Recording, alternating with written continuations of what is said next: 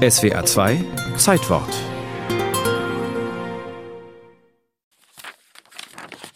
Falten Sie einen Faltplan auseinander, ganz und anschließend wieder zusammen, ohne dass das Papier irgendwo einreißt. Noch vor wenigen Jahren eine kartografische Pflichtübung beim Geografiestudium. Eine Aufgabe, deren unfallfreie Ausführung nicht jeder Mann und jeder Frau gegeben war. Gut angewandt funktioniert es auf kleinem Raum, ein großes Gebiet übersichtlich zu haben. Bianca Möllendorf, Mitinhaberin des Freiburger Landkartenhauses. Man muss hin und her falten mit den Rissen, die da drin sind, den vermeintlichen, sorgfältig umgehen. Die werden gebraucht.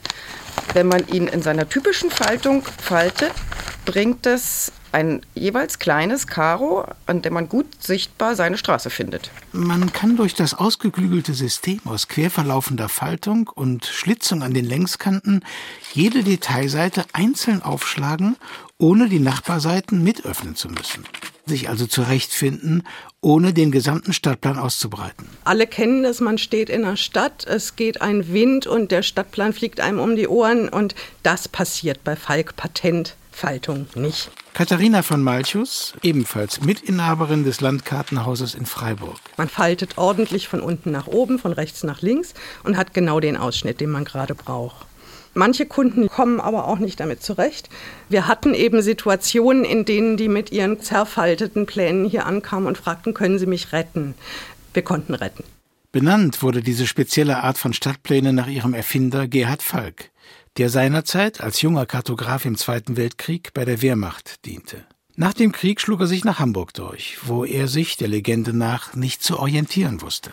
Was ihn auf die Idee brachte, ein neuartiges Stadtplansystem zu entwickeln, seinem Antrag auf Patentierung wurde am 31. März 1952 stattgegeben und seine Falkpläne traten einen Siegeszug sondergleichen an. Manche Menschen hassen sie und wissen überhaupt nicht, wie sie damit klarkommen sollen. Und andere sagen, ja, ja, ja, scheiden sich die Geister komplett. Das Nonplusultra unter den Stadtplänen. Praktischer ging es nicht. Wer fremd war in einer Stadt, der hatte die Finger nicht auf einer ausufernden Landkarte, sondern zwischen den Faltseiten des Falkplans eine Art Pop-up-Bilderbuch, das den urbanen Wirrwarr in die haptisch erfassbare zweite Dimension bringt, einteilt und einfaltet, das noch die größten Städte virtuos verkleinert und einpfercht, im Taschenbuchformat handhabbar macht mit seinem Zahlen- und Buchstabenraster. Mit einem Stadtplan in der Hand weiß man, ob man sich nach Norden wendet oder nach Osten. Man ist geografisch einigermaßen orientiert und weiß, wo man steht. Berlin, Bonn, Braunschweig, Bremen. 17 Falk-Patentfaltungspläne werden zurzeit noch nachgeführt. Dortmund, Dresden, Düsseldorf, Frankfurt am Main, Hannover, Köln, Leipzig, Lübeck, München, Nürnberg, Stuttgart. Das war's. Inzwischen widmet sich kein innovativer Kopf mehr dem Thema Stadtplan.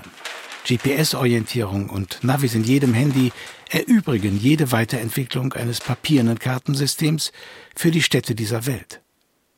Der Falkplan ist zum Ladenhüter geworden. Wir verkaufen vielleicht noch fünf bis zehn Pläne pro Jahr von der Patentfaltung. Ein Fünfzigstel dessen, was noch vor zehn Jahren über die Ladentheke ging. Ich glaube kaum, dass die Handymenschen nochmal auf Stadtpläne umschwenken. Ich habe das bei meinem Sohn erlebt. Der würde in Berlin ohne die BVG-App nicht überleben.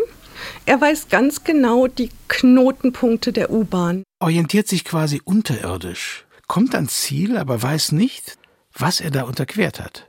Für mich ist es unmöglich, in eine neue Stadt zu gehen, ohne einen Stadtplan zu haben. Ich brauche den Überblick, wie ist das Ganze eingebettet. Das sehe ich auf meinem kleinen Handy nicht.